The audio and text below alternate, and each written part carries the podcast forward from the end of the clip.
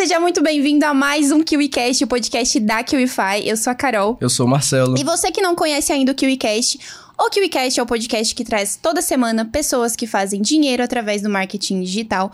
E o nosso convidado de hoje se considera especialista em nada. Porém, ele fez o básico muito bem feito e está aqui hoje porque fez o quê? Um milhão de reais em vendas na KiwiFi. Especialista ele é assim, ele só não quer falar, mas a gente vai descobrir hoje. Seja bem-vindo! Anderson Santana. Muito bem-vindo. Salve, salve, galera. É uma honra estar aqui fazendo esse podcast com vocês. É uma honra nossa te receber aqui, Anderson. Preparado? Vamos lá. Então simbora, cara. Um milhão de reais faturados na KiwiFi. Então, meus parabéns em primeiro lugar. Parabéns. Obrigado. e olha, você fala que não é especialista em nada, mas a gente sabe que ninguém tem os resultados que você tem sem saber de algo que muitas pessoas querem descobrir. Então, aproveitando que você tá aqui, tô curioso para saber um pouco da sua história e como é que você fez esse básico bem feito que gerou tanto resultado. Cara, então, eu estudo sobre marketing digital tem praticamente três anos e tudo começou a virar em fevereiro do ano passado, quando eu já tinha Vou ir pro final para depois voltar pro começo. Show, show. Eu já tinha vendido carro, já tinha. Já tava quase quebrado, deixado minha família andando num Corsinha, ano 2000. e foi quando, com os últimos mil reais, que eu consegui acertar com um produto que um amigo me convidou para rodar como afiliado. Eu acertei a mão no tráfego desse produto e aí o jogo começou a virar. É...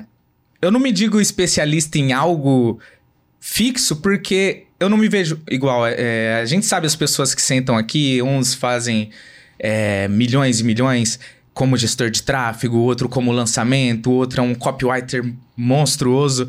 Eu vejo que eu sei um pouco de cada. Eu sou um cara bem antenado com o mercado atual. E o diferencial que foi o que mudou meu jogo foi ter ao meu lado amigos que pudessem me ajudar e complementar as coisas que eu não sei.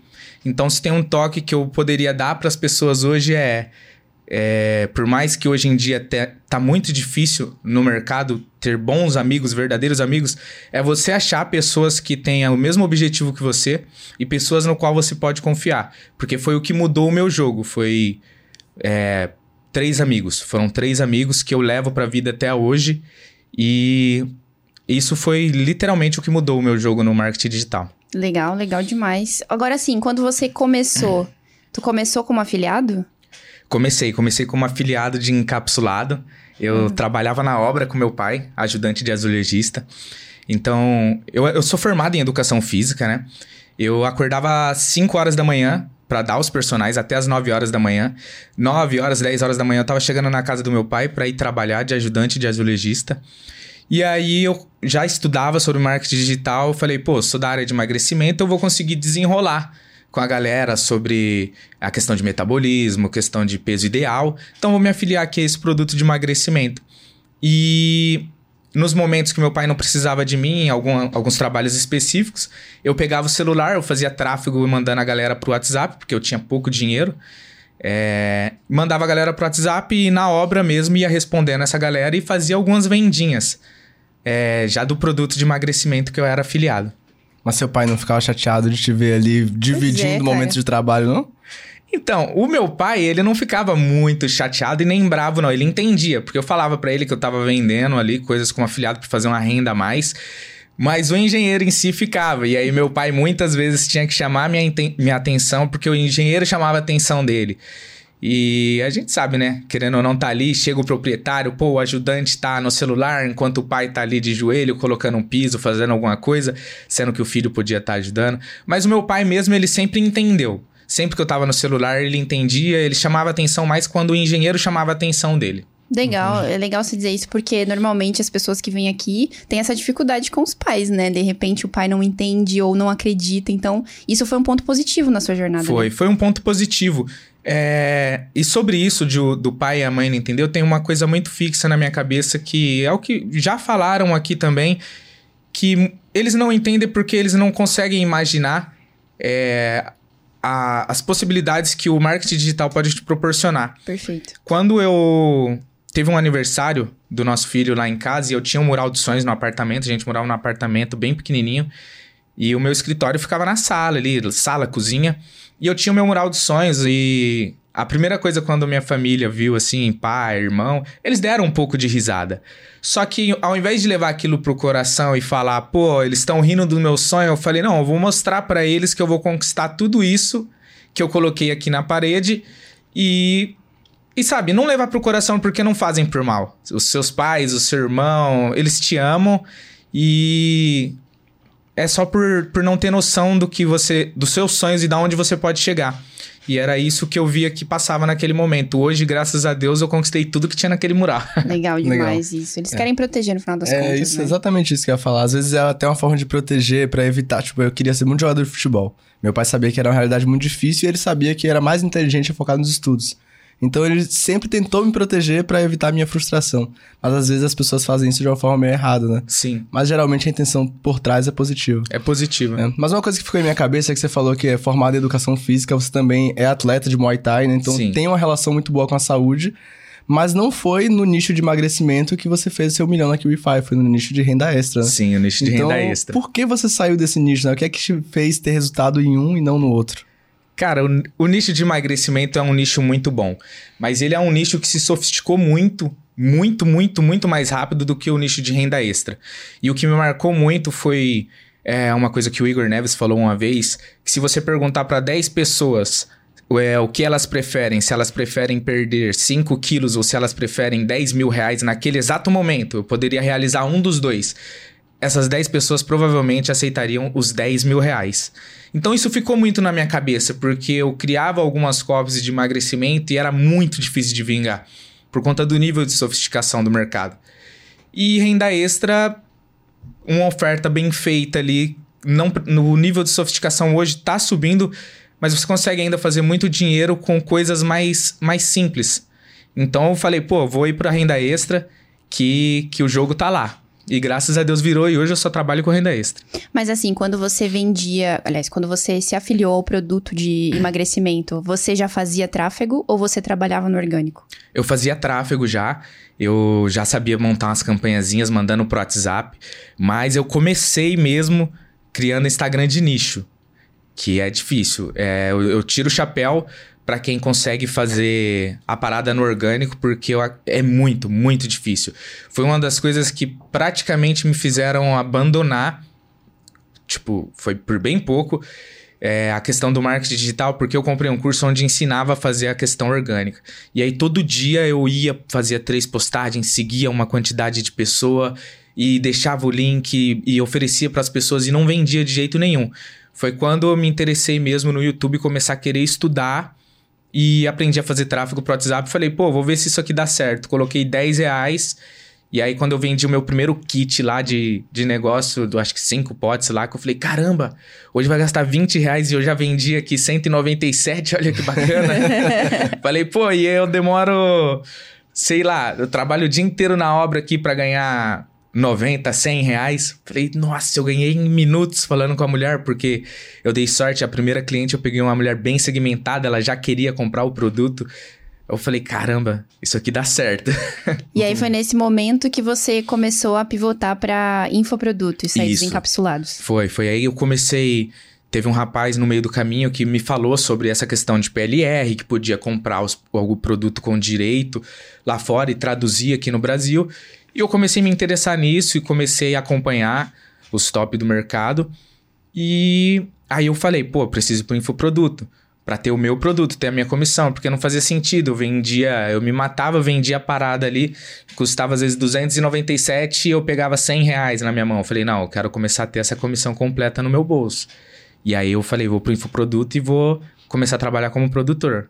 Entendi. E dentro da, do mercado de PLR, que é o pode-se dizer que é a sua especialidade hoje, que é o que fez você virar o jogo. Sim. O que é que você diria, assim, que te fez ter resultado com PLR? Peraí, ó, já encontrou uma especialidade, hein? Não, é porque só ele não acredita. Ao decorrer do episódio, vocês vão encontrar mais. A gente já viu de cara no é. início. Cara, é... É verdade quando falam para você não tentar reinventar a roda. O jogo já tá rolando há muito tempo. Os caras já criaram é, os scripts, os caras já é, já estão rodando isso há muito tempo, já estão fazendo dinheiro há muito tempo. Já testaram. Já né? testaram. Eles já gastaram muito dinheiro. Então, quando você tenta fazer algo novo, você pode acertar, ser um cara que acertar ali, pô, da noite pro dia você ganhar muito dinheiro, mas é muito mais difícil. Então, o que eu vi é, eu falei, pô, qual, o que que tá dando certo? Qual é o nível de sofisticação atual? Então, eu com os meus amigos, a gente pega os produtos mais escalados e mais rodados, a gente vai, modela eles, a gente melhora a questão, o, o nível de sofisticação dele, a promessa do, do produto, a gente melhora ela, melhora a copy, tira os pontos fracos que tem naquela VSL, melhorando ela e põe para rodar. E normalmente, se uma VSL tá rodando de uma forma boa, tá bem escalado da forma que tá, quando a gente põe a mão, a gente melhora duas, três vezes mais, consegue escalar duas, três vezes mais do que já estava rodando com um mecanismo mais sofisticado do que estava antes. Entendi. E quais foram suas maiores dificuldades lá no início, quando você começou a vender infoproduto e começou a, sei lá, ter é, contato com um universo totalmente novo, né? Que é esse do tráfego na, na época. Quais foram suas maiores dificuldades? Bloqueio. Bloqueio. o tio Zuki machucava. Era bloqueio um atrás do outro. Inclusive, você comentou com a gente nos bastidores que você zerou as contas. De... Zerei. Eu peguei conta da minha irmã, da minha mãe, da tia, da, da minha esposa, de todo mundo, em menos de um mês. E assim, eu era muito impulsivo, então eu fazia parada, eu levava bloqueio, eu já logava outra conta e fazia tudo igual eu tinha feito. E levava bloqueio, é óbvio. Não, não, sabe, não conhecia nada de antidetect, não conhecia, não sabia que não podia rodar com Wi-Fi e cara, é terrível. Essa é a pior coisa para quem tá começando. Toma cuidado com a contingência, faz devagar. E eu vou falar aqui o bilhete que eu coloquei no meu mural dos sonhos quando eu tomei muito bloqueio, que eu parei, eu respirei, peguei um papel e eu escrevi: "Seja frio e calculista, sua anta". E coloquei na minha frente, em cima do computador para eu conseguir ver aquilo e falar toda vez que eu tava sendo impossível, eu lia e falava: "Seja frio e calculista". Respira, se você não tiver com paciência, desliga o computador e faz amanhã. Não faz nada com a cabeça quente. Se você receber um bloqueio, não repita os mesmos passos, porque você vai receber o bloqueio novamente. Então, essa foi a maior dificuldade. Os bloqueios. Meu, legal, legal, você dizer isso, porque as pessoas começam e não. E, tipo, a primeira dificuldade elas param. É. E aí não funciona. Marketing digital não, não funciona, funciona, tráfego pago, não funciona nada. É. A galera tá muito acostumada com, com a parada do ah, é muito fácil, é muito simples. E não é. Não é. Eu concordo, eu concordo. Era muito mais difícil quando eu acordava 5 horas da manhã para dar personal, é, saía do personal, ia para obra, saía da obra. Depois que, quando eu fazia faculdade, eu ia para faculdade e depois ia para casa. Aí depois acabou a faculdade, eu saía da obra, eu ia sem tomar banho pro treino de Muay Thai, treinava e depois eu voltava para casa. Então era muito difícil. Mas assim, o marketing digital, ele é simples, mas ele não é tão fácil quanto, quanto pinta ser. Porque vai de pessoa para pessoa. Eu não posso vir aqui falar, ah, o marketing digital é muito fácil. E aí tem uma pessoa que tem um pouco menos de, de autodidata, não sei assim, ele não pega bem igual eu. Eu, eu demorei para virar o jogo no mercado. Ele vai se frustrar e vai falar, pô, todo mundo fala que é tão fácil e eu não consigo fazer isso aqui virar. Então, vai com calma, vai no seu tempo, é, seja você o seu próprio adversário, tenta melhorar 1% a cada dia que esse 1% que você melhorar já vai, já vai fazer a diferença. Não, não precisa se iludir com ah, é fácil. Você pode sim estudar e quando você começar a aplicar, você acertar no primeiro produto, pô, ficar ganhar múltiplos 6, 5, 7 dígitos. Pode, pode acontecer, mas pode acontecer também de você estudar dois, três anos, quando você começar a aplicar, tudo dá errado, que foi no meu caso. Então, vai de pessoa para pessoa. Ou seja, Legal. seja frio e calculista. Seja é. frio e calculista. Legal você trazer essa mentalidade de aprimoramento e pé no chão, né? Frio Isso. e calculista. E aproveitando que você trouxe essa questão de bloqueio, é uma dúvida que muitas pessoas têm, a galera que tá no início e tá começando a aplicar. Então, respondendo o que deve estar tá na cabeça da galera, como é que você lida com os bloqueios? É, tendo mais contas para anunciar. E, e querendo ou não, no início, você não vai precisar ter 10, 20 contas de, de 20 perfis para anunciar. Você precisa ter 5, pelo menos. Sem 5 perfis, se você achar uma oferta boa para é, trabalhar como afiliado, se você criar uma oferta boa, Se você tiver menos que cinco perfis, quando você tomar seu primeiro bloqueio, você entra em desespero. Então, foi entender como funciona e estudar, é, investir em mim mesmo. Eu comprei, eu, sem dúvidas, eu acho que eu já gastei mais de 10 mil reais em cursos. E você tem que investir em você, porque depois que eu aprendi o, o porquê a necessidade de um multilogin, o porquê a necessidade de um proxy dedicado para você não tomar bloqueio, para o Facebook não identificar a sua máquina, isso faz total diferença. Mas eu compreendo também que quando eu estava lá no início, eu não tinha condições para bancar tudo isso. Então você consegue sim trabalhar no início com o seu perfilzinho no Chrome ali, o seu 4G. Acredito que já falaram como funciona aqui o 4G também.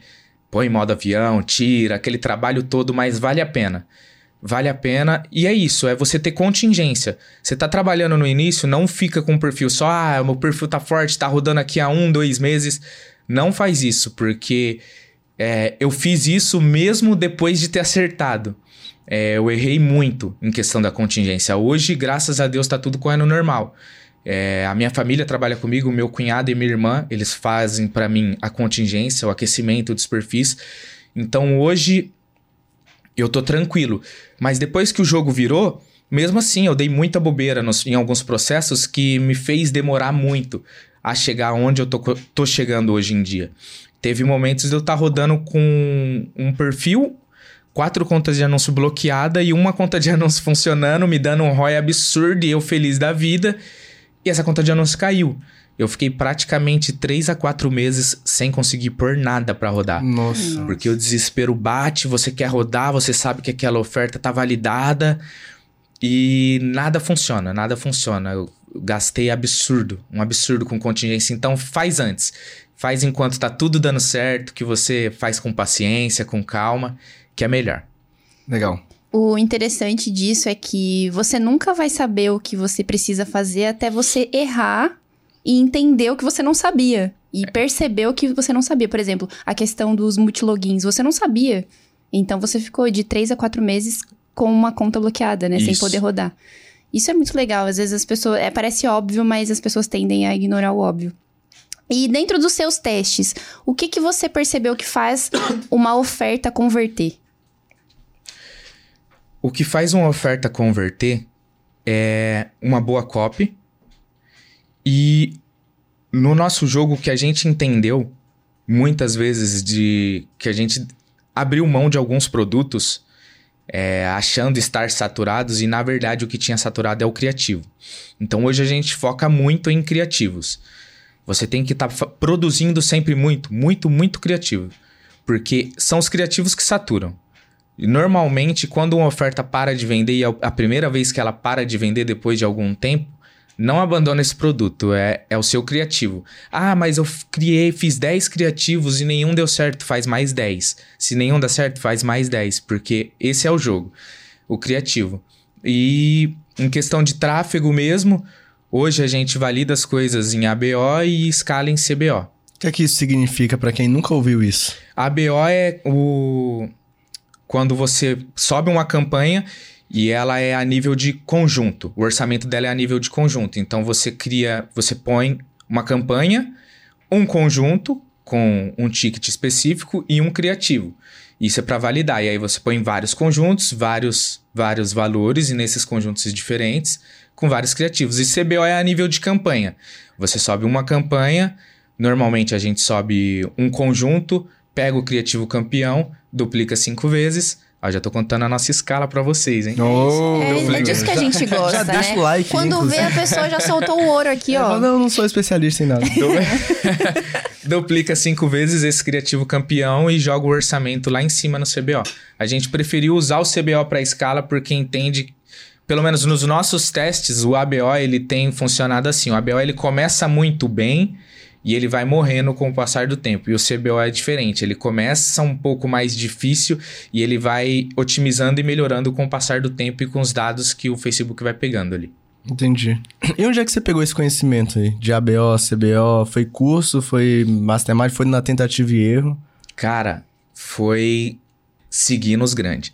Isso daí eu não posso esconder. É, segue, faça isso. Pega esses caras aí, Igão, é, Alex Nose, esses caras, o Ítalo, os caras passam muito conteúdo de qualidade no Instagram deles. E essa parada do CBO foi com o Ítalo. Ele uma vez postou respondendo uma caixinha de pergunta. É, um cara fez uma pergunta para ele a respeito do CBO e ele mostrou um CBO lá e eu apliquei. E quando eu apliquei esse CBO que ele falou, eu acordei, eu tinha gasto menos que 100 reais e vendido, te juro, coisas de uns 2 mil. Meu Deus, Uau. tipo, ROI 20. Foi bizarro, foi Meu bizarro. Deus. Eu e os meus amigos acordou falou, mano. Aí eu tive que agradecer ele, chamei no privado O Ítalo? o Ítalo. Ítalo. Soares. Ítalo Soares. Legal, um Inclusive, abraço esteve aqui monstro. no podcast também no início. Que legal, cara. Muito bom isso aí.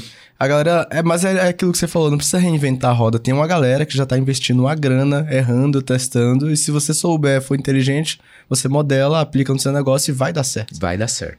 Legal você trazer isso aí. Agora sim, Anderson, como é que tá organizada a sua estrutura, a estrutura da sua operação hoje? Hoje ela é organizada da seguinte forma. Eu tenho, como eu falei, eu tenho. é, os a minha família trabalha comigo, que é a minha irmã e o meu cunhado. Tô ensinando eles a área para seguir comigo aí. Legal. Se Deus quiser, logo mais uma grande equipe. E sou eu, mais o meu amigo Fábio Sagaz, um abraço. E Wanderson, o monstro, o preto. e hoje somos só nós dois. Eu tenho o cara que faz a minha recuperação, é um monstro. Depois eu vou falar a respeito da recuperação e a importância, Legal. que é o Marcos Mamprim. Depois eu até passo pra vocês pra poder pôr o arroba dele, que o cara é sensacional. E e tá assim, dessa forma. Nós trabalhamos da seguinte forma: cada um é, faz uma coisa. O Fábio, hoje, ele é o cara do network. Esse meu parceiro, ele tem network, ele tem uma lábia muito boa e ele conversa com muitas pessoas grandes do mercado. O Wanderson é o cara da criatividade e, e do design. Ele consegue mexer em página absurdamente. E nas copies, geralmente quem faz a escrita das copies é ele também. De nós três, ele é o melhor. E eu sou o cara que faz a validação dos produtos e das escalas. Eu geralmente, tipo, eles fazem essa parte e o engraçado é que sempre é assim. Quando a gente tenta mudar, dá algo errado. É, cada um faz sua parte, aí quando chega no final eu vou, eu faço o teste, eu procuro, porque não é, o- às vezes, o mesmo tipo de escala não vai funcionar em todos os produtos. Então você tem que ir fazendo diversos testes de escala dentro do Facebook. E eu que sou eu que faço essa função. E aí quando eu acho a escala correta pro produto, eu passo para eles e a gente escala e assim vai, eternamente. Então, só pra eu entender, vocês têm, então, produtos que vocês trabalham juntos no mesmo produto. Isso. É isso? Isso. Ah, legal. Porque a gente já entrevistou pessoas aqui que, apesar de trabalharem juntas, tinham produtos diferentes, não é isso? Não, a Cada um gente tinha uma trabalha- estrutura diferente de tráfego, inclusive. Entendi. A gente trabalha juntão mesmo. Cada um com o seu, mas a gente trabalha junto. Entendi. E essa divisão de responsabilidades foi algo que surgiu naturalmente? Ou, olha, eu já tenho esse background aqui, não, eu já sei disso aqui, então vamos jogar pra lá. Foi naturalmente, a gente se conhecendo, a gente começou a entender a parada. É, geralmente, quando o Wanderson tá lá criando as páginas e eu tento dar uma ideia, fica uma merda. Aí eu falo, eu falo, não, deixa pra você. O Fábio, pô, ele sempre chega com as atualizações do mercado, um moleque absurdo.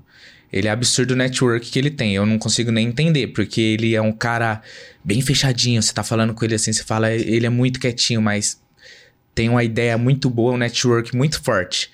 Então, sempre que a gente precisa de atualização do mercado, sofisticação, é, produtos escalados para saber que rumo a gente deve ir, o que tá dando bom, o que parou de dar bom, é com o Fábio. E aí, comigo, foi numa casa assim também. A gente vendo que eu, eu sempre já teve produtos da gente testar e falar, pô, não deu bom. Eu falar, calma aí, dá esse produto aqui. Vou fazer alguns testes aqui. Vamos seguindo pro próximo, mas eu vou fazer alguns testes. Aí eu voltava, tipo, dois, três dias depois pra eles falando, mano, deu bom aqui uma escala. E aí a gente começou a identificar esse padrão, e aí seguiu assim. Legal, isso é massa. Quando vai meio que de forma natural, né? Vai Sim. percebendo as habilidades de cada um, cada um vai permitindo que o outro exerça a sua habilidade e as coisas funcionam, sem É. fazer muita força, né? Agora, sabe, Na verdade, eu vou deixar isso pra depois. Eu queria, para não perder o fio da meada, você falou que queria falar um pouco sobre recuperação de vendas, que é algo que eu percebo que cada vez mais as pessoas estão falando. Então, o que é que você entendeu sobre recuperação assim que mudou seu jogo e você quer compartilhar com a galera? Cara, se você já tá começando a fazer um bom dinheiro com marketing digital, foca na recuperação de vendas. Se você não tem dinheiro e não é caro para você conversar com a pessoa, para ele fazer a recuperação para você, mas você mesmo consegue fazer. Mas o que. Quando, a primeira vez que eu coloquei o Marcos para fazer a recuperação de venda lá na, na nossa operação, eu, come, eu consegui entender que até ali mais ou menos os 500 mil faturados que eu deixei, pelo menos, sem mentira alguma, naquele produto eu deixei mais ou menos uns 200 mil na mesa. Uou. Com a recuperação que ele faz de e-mail, WhatsApp e SMS. Então é absurdo o dinheiro que fica na mesa da galera que faz tráfego sem recuperação de venda. E foi identificando isso que hoje é muito fácil, muito mais fácil você conseguir ter ROI num produto, porque você conta com uma recuperação muito forte. E assim, dá para você mesmo fazer, mas não é a, a, mesma qualidade do que uma pessoa que tá ali só para isso, né?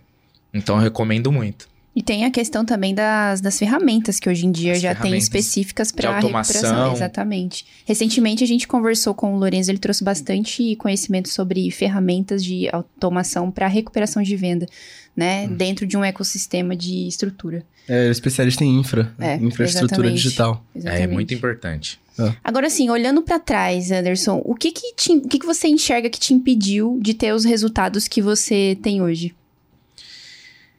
É... Overdose de conteúdo é um deles.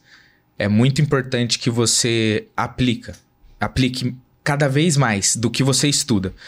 No começo eu tive muita overdose de conteúdo, porque a internet ela tem tem muitos, muitos lugares, não é só o infoproduto, o perpétuo que vai te dar dinheiro. Tem muito, tem o dropship, tem lançamento. E essa overdose de conteúdo foi o, o que me dificultou muito no começo. Mesmo depois de estar tá fazendo algum dinheiro, eu sempre via algo mais encantador do que eu estava fazendo. E eu só passei a ter resultado de verdade quando eu foquei e falei: não, eu vou focar só nesse ramo de estudo aqui. E além de estudar, eu vou aplicar mais do que eu estou estudando. E passei a aplicar mais do que eu estudava. Aplica três vezes mais do que você estuda. Isso é Entendi. é legal. É, e o que, que você enxerga que. O que, que te impedia de aplicar? Porque isso é uma, é uma coisa que eu, eu fico imaginando que todo mundo, em algum momento da vida, dá uma procrastinada na hora de aplicar alguma coisa que tá estudando. Uhum. Então, o que que você... Você consegue enxergar com clareza o que te impedia de aplicar imediatamente o que você estava estudando? Medo. Eu tinha muito medo. Medo de quê? Ah, medo de não dar certo no começo. Porque, como eu falo, eu vim de uma família muito humilde. Muito humilde. Tipo, nunca faltou nada não pra gente, mas eu tinha muito medo porque eu sou casado, é, eu já tenho dois filhos. Inclusive tem o terceiro, Vina, Valentina. Valentina na barriga, mais um mês e meio. Mais uma. É quando esse podcast sair, ela já vai estar tá com a gente. É já vai estar tá com a gente. Então eu tinha muito medo, porque tinha muito em jogo. Tinha, eu tinha a responsabilidade de um pai de família. Então eu falava, pô, mas como que eu vou aplicar essa parada aqui se eu tenho que pôr dinheiro? Foi aí que também. Ah, eu ia esquecer, faz parte da história. É, teve um determinado momento que tava muito difícil. E eu vejo a galera muito falando: ah, o que, que eu faço para erguer o caixa? Aí muitas pessoas falam só de fazer tráfego para negócio local. E eu acho isso bacana. Mas, meu, se você quer alguma coisa, mete a cara. Mete a cara, vai pro sinal vender alguma coisa. Vai vender uma água, vai vender uma bala. Eu vendi brigadeiro no sinal. É Quando mesmo? faltou dinheiro pra. Tava muito apertado as coisas e eu não tinha mais dinheiro para pagar a gasolina para fazer meu treino e para continuar fazendo os testes e para continuar rodando. Eu comecei a fazer brigadeiro em casa e eu vendia. Eu vendia no semáforo, eu vendia em frente à faculdade. E então, tipo, e foi e foi muito bom a época que eu vendi, porque a galera pensa que não, mas o povo na rua ela tá disposta a te ajudar. Eu só, tipo, eu nunca pedi nada, eu sempre me vesti bem, bem arrumado, fazia o meu brigadeiro e saía para trabalhar, não saía para pedir nada. E vendia os brigadeiros e sempre voltava vazio, porque era bom. Eu sei fazer um brigadeiro. Agora fiquei curioso. Cara. É mesmo, Sandy? É ele que faz os brigadeiros lá em casa. É, teve isso, convicção cara. ali no rosto da. Sérgio. Aham. E aí eu vendia brigadeiro. Tipo, teve uma vez que eu fiquei no semáforo em, em menos de 30 minutos. Eu vendi mais de 40 brigadeiros, cara, semáforo movimentado. E assim, você vai passar por algumas coisas, vai receber alguns nãos, alguns olhares, mas se o seu objetivo tá lá na frente, conquistar coisas grandes, isso não, não pode ser uma barreira pra você. Perfeito. Sabe? Uhum. Eu teve uma, uma vez que eu estava num semáforo trabalhando, vendendo bem pra caramba, e chegou um guarda pra me retirar de lá, porque tinham meio que feito uma denúncia. É, muitas pessoas olhariam isso e falaram, pô, não, é muita humilhação, não vou. Eu no outro dia tava em um outro semáforo. Tem mais de sei lá quantos mil semáforos em Campinas. Esse guardinha vai ter que me procurar muito pra me parar. Legal. Ô, Vai. continua. Eu, eu fiquei curioso, porque assim, a gente. Acabou que a gente tratou das suas especialidades, mas a gente falou pouco da sua história, né? Uhum. E hoje, tipo, a gente já te conhece um pouquinho, a gente sabe que você já é atleta, por exemplo, de Muay Thai há oito anos, mais ou menos. Isso. né? E todo atleta tem uma mentalidade um pouco mais forte, aguenta mais pancada. Mas eu queria saber, tipo assim, como é que foi você crescer, sabe? Sua infância, as coisas que você fez, porque como é que o marketing digital chegou até você, sabe? O que é que você fez antes que te preparou pra esse momento? Cara, eu foi só foi vendo mesmo a internet, porque quando eu era pequeno, meu sonho era ser jogador de basquete. Eu jogava muito bem, muito, muito, muito, muito. Só que eu não cresci. É porque esse E esporte aí- precisa da secção É. genética demais, Eu né? não cresci o suficiente. e aí teve uma peneira que eu fui fazer em um dos melhores lugares de Campinas. E depois o cara que tava fazendo a peneira, ele chegou e falou: Anderson, você é muito bom. Muito bom, mas hoje a gente tá precisando de um pivô. E você não tem altura pra ser pivô. Aí eu dei uma desanimada, já tava velho, eu falei, eu preciso trabalhar, né? Quantos anos você tinha? Eu tava com. é, Essa última peneira eu já tava com 17 anos. E aí eu comecei a trabalhar, comecei a treinar. E foi na internet mesmo, vendo o depoimento da galera. Eu falei, meu. E todo mundo, quando vê isso no início, fala: meu, isso é golpe. Isso daí é golpe. Ah lá, ó, mais um. E eu vi com olhos diferentes. Eu falei, meu, mas é tanta gente, será que não é golpe? Eu falei, pô, se essa galera tá fazendo, eu também consigo, porque, pô, eu tenho dois braços, duas pernas, tenho dois olhos, tô bem de saúde, por que que eu não consigo? E, pô, dobra, dobrava o joelho toda noite quando eu não tinha entendimento de alguma coisa e eu pedia a Deus todas as noites. Eu falava, Deus, me ajuda, porque eu não tô conseguindo entender isso. E, tipo, eu sempre fiz isso. Eu sempre pedi a Deus entendimento, porque eu achava, no começo eu achava muito difícil. Por isso que eu não concordo às vezes quando falam que é muito fácil. Hoje, às vezes até eu me pego errando e falando, ah, mas mexendo no gerenciador aqui, pô, é muito fácil, a gente só clica aqui, clica ali. Mas pra quem nunca viu aquilo, é uma loucura. E eu olhava aquilo no começo e eu falava, eu já olhava no chão e falava, Deus, me ajuda a entender isso aqui, porque tá difícil, eu não vou desistir. E aí, com o passar do tempo, eu fui entendendo, fui melhorando e deu certo. Legal, cara. É, é bom ouvir isso, né? Porque mostra que é possível, mas assim, que não necessariamente vai ser um caminho fácil, como a galera diz. Vai é ter a de. realidade, né? É, a realidade. Vão vai ter que se pedras dedicar- no caminho aí. Ah, oh, eu fiquei agora curiosa com a copy que você usou nas vendas dos brigadeiros. Como é que você chegava nas pessoas? Verdade. Como é que você chegava? Além de estar muito bem vestido, que isso é um ponto muito positivo, né? Porque a sua aparência conta muito na hora de você oferecer um produto. Sempre com um sorrisão no rosto, bem vestido, sorrisão no rosto.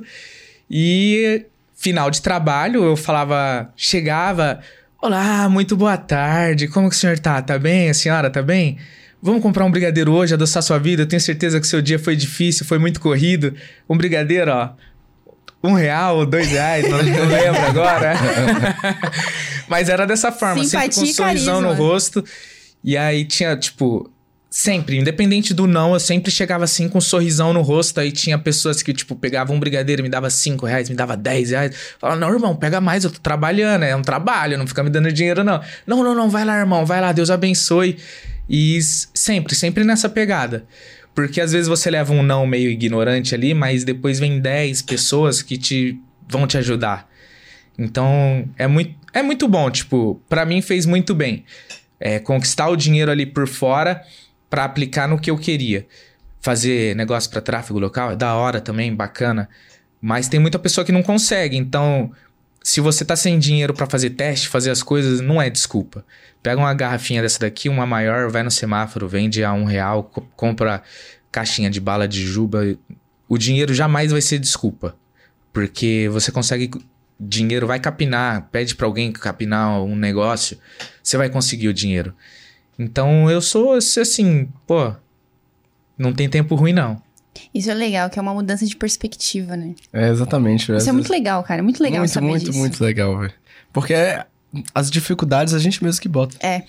né? A gente É- mesmo é que um bota limite. as barreiras, é o limite. Mas legal, você tava tão disposto, né? Quando você falou assim, a gente tava batendo um papo antes, você falou, cara, eu trabalhei vendendo brigadeiro, sorveteria, ajudante de pedreiro. Eu Fiquei, cara, esse cara já, já rodou. Aí quando você falou da sua rotina, ó, acordava às 5, aí ia dar personal, depois ajudava meu pai. Eu fiquei, mano, onde é que esse cara ia treinar Muay Thai? Eu falei, como é que aguenta?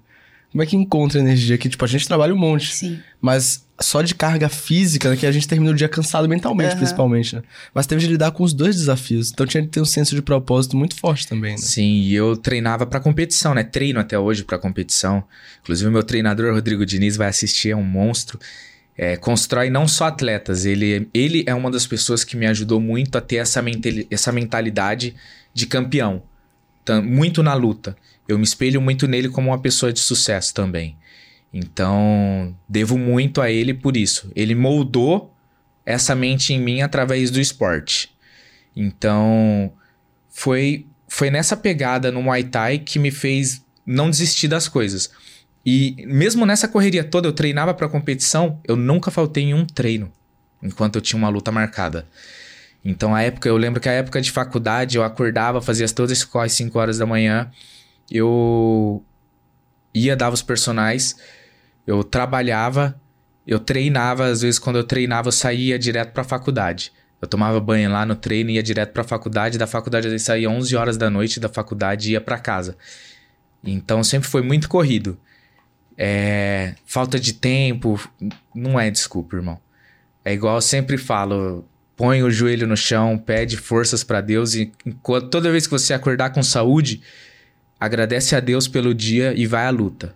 É só assim que você vai conquistar as paradas. Muito bom. Muito bom ver isso. E agora, tirando um pouco o foco lá de trás e olhando lá pra frente, onde é que. Como é que você visualiza o seu futuro dentro do marketing digital? Cara, Já teve um sorriso aí. Eu tenho um sonho, sim, um sonho de um dia chegar onde as pessoas em quem eu me inspiro estão. Eu acho muito bacana. E se Deus quiser, um dia eu chego lá. É, eu tô fazendo por onde? tô trabalhando bastante.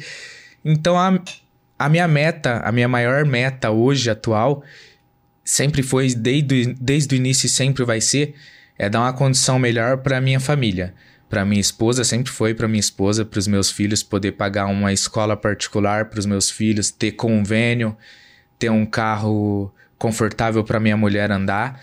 E em segundo lugar, que se Deus quiser esse ano eu consigo, que é aposentar o meu pai, porque eu já tive com ele e eu sei o quanto é difícil a vida que ele tem com o trabalho que ele faz. E eu falei para ele, eu lembro que eu, lá no começo eu falei que ele foi um dos que deu meio uma risadinha de canto de boca. eu virei e falei para ele, eu ainda vou aposentar o senhor. Ele falou, amém. Se Deus quiser um dia, e esse dia vai chegar e eu vou conseguir. Viu, seu seu velho? que fofo. que massa. Pô, que legal, meu. A gente gosta bastante de ouvir essas histórias porque elas nos aproximam de sonhos reais, né? Que Uhum. se realizaram e você aqui é um exemplo disso. É, temos caixinhas de perguntas, não é responder? mesmo? Bora. Temos algumas perguntas legais aqui. Quer Sim. começar, Carol? Começa aí, porque eu já me embolei toda aqui, não. Tem aqui, ó. Arroba, arroba, Achei. Eldervander. O que foi crucial para você nos primeiros 100 mil? Crucial nos primeiros 100 mil. Constância e contingência. Foi a constância de você tá sempre testando criativos novos e de você ter contingência. Não adianta você validar um produto se você não tiver contingência, principalmente se você trabalha com ofertas black ali, que são ofertas com promessas, que o Facebook a gente sabe que ele não gosta muito, é contingência. Você tem que ter contingência. Foca nisso, porque o tráfego em si, para quem já começou, para quem já deu o primeiro passo, já tá faturando alguma coisa, é uma coisa simples. Se você tem um produto que consegue te dar ali 10 mil reais ao mês, talvez se você jogar uma escala maior, ele não. Ele pode acabar diminuindo o seu ROI. Então, cria um, faça um outro produto. Tenham dois, três produtos na sua esteira e tem que ter contingência para isso. Você precisa ter mais perfis e talvez mais produtos. Que aí, quando for saturando, você vai ter sempre um produto novo para estar tá rodando. Show. Pergunta do O Guilherme Maia. Você acredita que pelo fato de ser lutador, foi mais resiliente e guerreiro? Sim, um pouco sim.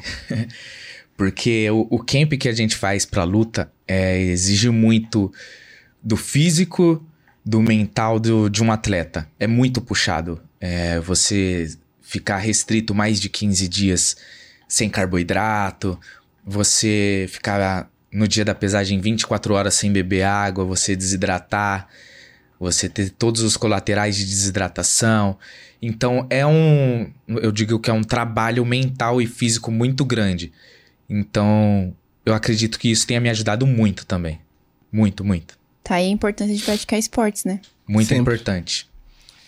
Pergunta do arroba Daniel Eber. Como se destacar diante de tantas ofertas?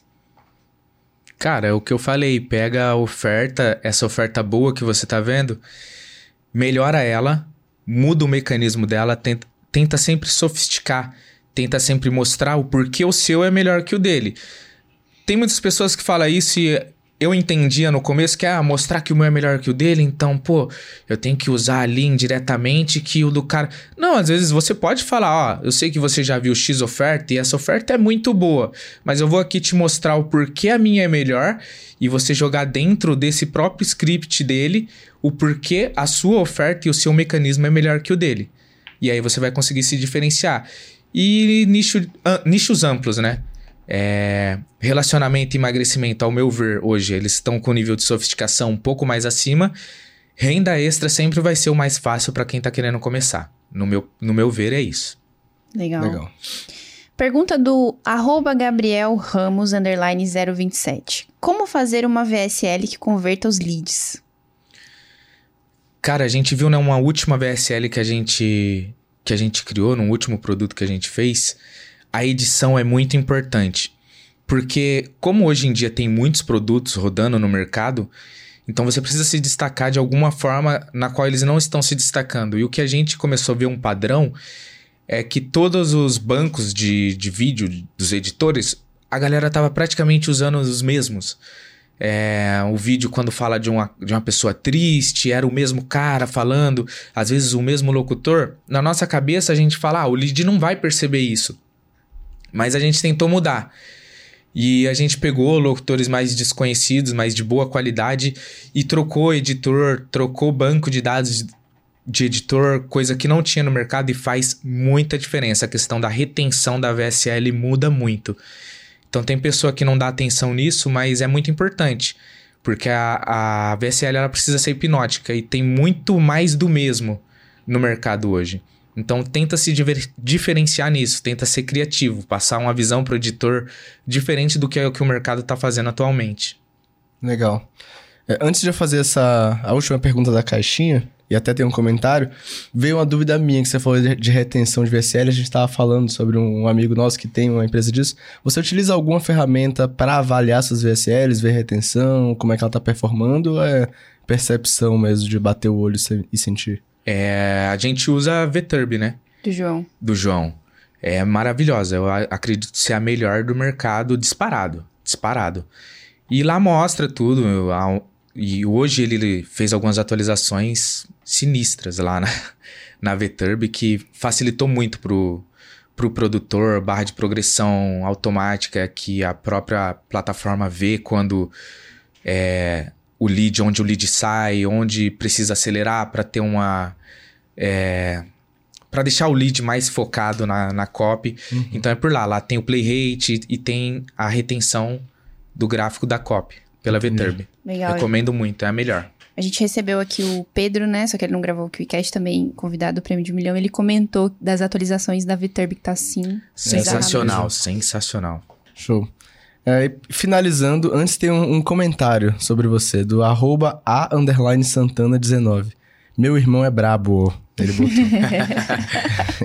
e agora, finalizando É a irmã. caixinha, sua irmã. Legal. É, pergunta do o Guilherme Maia. Qual o seu maior desafio atualmente?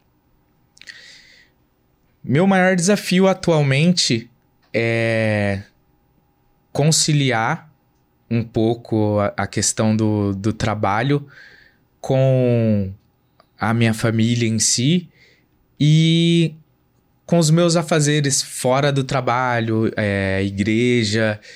Sempre é, é um desafio. Eu sou cristão, então eu sempre me mantenho no caminho, porque na minha visão, se se não tem Deus na parada, você você pode conquistar, mas sabe, no, o, o dinheiro, o material não é o mais importante, é onde o que, o que eu almejo não é nessa terra. Então, tipo, eu, o que eu sempre, todas as noites, quando eu coloco o joelho no chão, é Deus, se, se esse dinheiro, se isso que eu faço me desviar do seu caminho, tira de mim, se não for pra ser pra mim porque eu não quero fazer nada que me afaste disso. Então é a parte mais difícil, porque a gente vê muita coisa chamativa, muita coisa, sabe? O mundo é muito bom. Só que o que aguarda a gente depois dessa terra aqui é melhor ainda, eu tenho certeza. Então conciliar tudo isso é a parte mais difícil, mas graças a Deus eu tenho conseguido bem. E o trabalho tá fluindo, né? Depois que você pega a mãe ali, pega o jeito, vai embora. Legal. Ô, gostou desse episódio? Muito bom, né? É daqueles Leve, episódios leve. que a gente gosta Sim, também, sim. né? Nossa, tá, você gostou do papo? Gostei Exato, demais. episódio de verdade. Mas antes de encerrar, a gente costuma fazer uma pergunta aqui reflexiva para os nossos convidados. Então vamos imaginar um cenário, tá? Onde você vai criar um anúncio, só que esse anúncio ele não vai ser distribuído só nas plataformas digitais que hoje em dia você está acostumado. Ele vai ser distribuído, distribuído também em outros lugares de captação e distribuição de informação. Por exemplo, comerciais de TV, outdoors, é, tudo que for qualquer é, veículo de informação vai ser distribuída essa mensagem nesse anúncio. E nesse, e nesse anúncio vai ter uma mensagem sua para as pessoas que estão começando hoje no marketing digital. Que mensagem seria essa? Caramba. a mensagem seria: siga em frente, trabalhe muito, porque o trabalho devolve. E a conta sempre fecha. Então não desiste hoje, porque talvez você, o seu eu de amanhã pode ser muito incrível e talvez você desistindo hoje, você jamais vai poder viver o que te aguarda. Porque dá certo, não não é, não tá todo mundo querendo te dar um golpe. É, o marketing digital é real, não é pirâmide, não é funciona. Então acredita e segue firme. Perfeito. Ô, cara, que, que legal bater esse papo com você, porque, como a gente disse aqui, é um podcast real. Às vezes a gente traz aqui players gigantes, pessoas que têm muito resultado, que também são pessoas normais, mas que às vezes distan acaba distanciando, né? A galera olha assim e fala, não, isso é impossível, faturar 100 milhões, 200 milhões. E a gente tem os casos dos Andersons, dos Andrés, a galera que vem aqui, Sim. que tá crescendo e já já vai se tornar esses grandes players, mas que mostra pra galera que é possível, que é real. São pessoas normais, gente como a gente.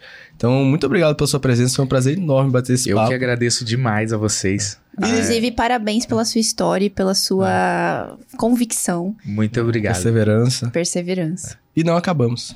Por quê, Carol? Temos presentes. Temos presentes pra você. Eita! Temos presentes. Mais presente, Pra ele e pra Deus. Sandy, né? Temos mais presentes pra você que vocês merecem. Pessoal, batam um milhão, porque é muito bom.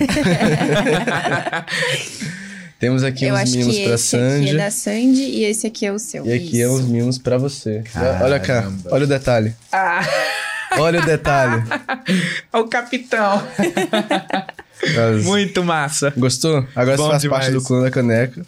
Da e você vê que, ó, respeitaram, hein? É, Respeitaram, cara. Botaram só? um detalhe de Muay Thai no, no, no ícone dele. Muito top. Mas você Show quer literalmente pra agradecer a sua presença. Foi realmente um bate-papo incrível. Tem sido incrível passar esse, esse tempinho com vocês dois. Super carismáticos, tem, sido- tem sido super divertido. E eu espero que você esteja curtindo também e tenha gostado desse bate-papo com a gente. Pô, eu agradeço demais, gostei muito. Fiquei mais nervoso do que o início de uma luta, mas acho que desenvolvi bem também. Ah, mas no final bom, das contas bom. descobrimos várias especialidades, né? Inclusive comunicar. Vocês se comunicam É Verdade, muito bem. muito bem. Que bom. É, pra um primeiro podcast, vou te contar, hein? Vou te Ah, valeu, pessoal. Agradeço Parabéns. demais. E é isso aí. Oh, e quando as pessoas quiserem te achar nas redes sociais, como é que elas te procuram? Under.tai, arroba under.tai. É um Tá aí com Instagram. TH aí. Isso. Vai aparecer aqui embaixo. Tem um lutador lá dando um chute. Sou eu. perfeito, perfeito. O que, que as pessoas precisam fazer depois desse episódio, Marcelo? Pra você que ficou com a gente aqui até o fim, se você ainda não deixou o like, já deixa o like aí agora e se inscreve no canal. Ativa o sininho que tá ali do lado pra receber a notificação sempre que sair um podcast novo. E deixa aqui nos comentários o que é que você aprendeu com o Anderson hoje e a gente te vê onde? No próximo KiwiCast. Próximo KiwiCast. Valeu.